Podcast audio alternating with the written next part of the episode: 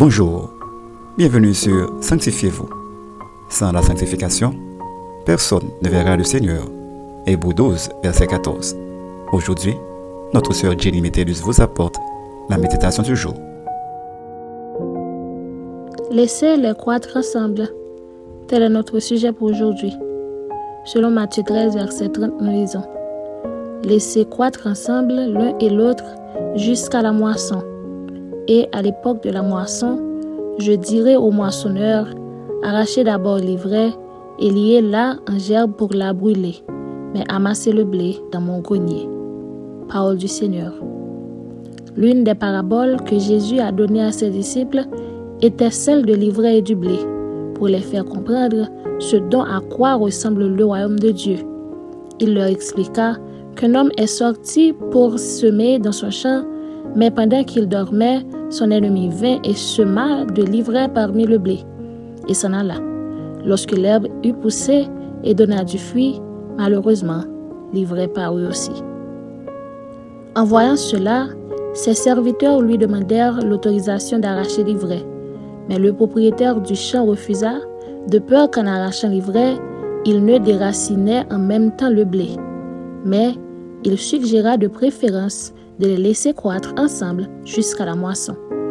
Ici, nous les chrétiens représentons le blé et les fils du malin représentent l'ivraie, grandissant dans le même champ avec des semeurs différents, portant des semences différentes et pour deux finalités différentes, mais sous le regard du seul et unique Dieu. À l'Église, beaucoup de leaders se focalisent sur les fils du malin tout en voulant se débarrasser d'eux, les considérant comme des éléments gênants, immatures. Au lieu de se préoccuper de l'arrosage et de donner des soins aux bonnes plantes afin de les voir grandir et porter du fruit, ils donnent toute leur énergie aux mauvaises fruits. En tant que leader, votre devoir est de prendre soin, de vous concentrer sur les bonnes semences, car beaucoup sont fragiles et faibles dans la foi car en vous efforçant d'arracher les fils du malin, vous arrachez aussi pas mal de bonnes personnes. Retenez ceci, votre rôle, c'est de vous efforcer à bien nourrir les graines et laisser à Dieu le droit d'arracher les mauvaises graines. Ainsi, l'Église portera beaucoup plus de fruits et les plus faibles auront assez de temps pour être fermes et forts.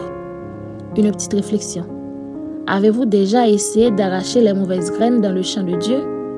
Comment vous êtes-vous senti par rapport à la vulnérabilité des bonnes graines? Notre conseil pour vous est le suivant. Accomplissez votre devoir tout en continuant à obéir à la parole de Dieu. Encouragez vos camarades à approfondir leur connaissance sur Dieu pour porter du fruit. Ainsi, vous serez un leader chrétien selon le cœur de Dieu. Amen. Maintenant, prions pour être patients dans le champ de Dieu. Tendre Père céleste, Merci pour ce message aujourd'hui. Nous te demandons de nous donner la patience, de nous focaliser surtout sur les bonnes graines à l'Église et de vous laisser le plein contrôle. Car nous savons que jour de la moisson, tu sépareras le blé des livrets. Nous comptons sur toi, ô Père, et nous te prions ainsi au nom de Jésus-Christ. Amen. C'était Sanctifiez-vous. Pour tous vos conseils, témoignages ou demandes de prière, écrivez-nous sur sanctifiez-vous.gmail.com ou suivez-nous sur Facebook, Twitter, Instagram et sur le web www.sanctifiez-vous.org. Continuez à prier chez vous et que Dieu vous bénisse.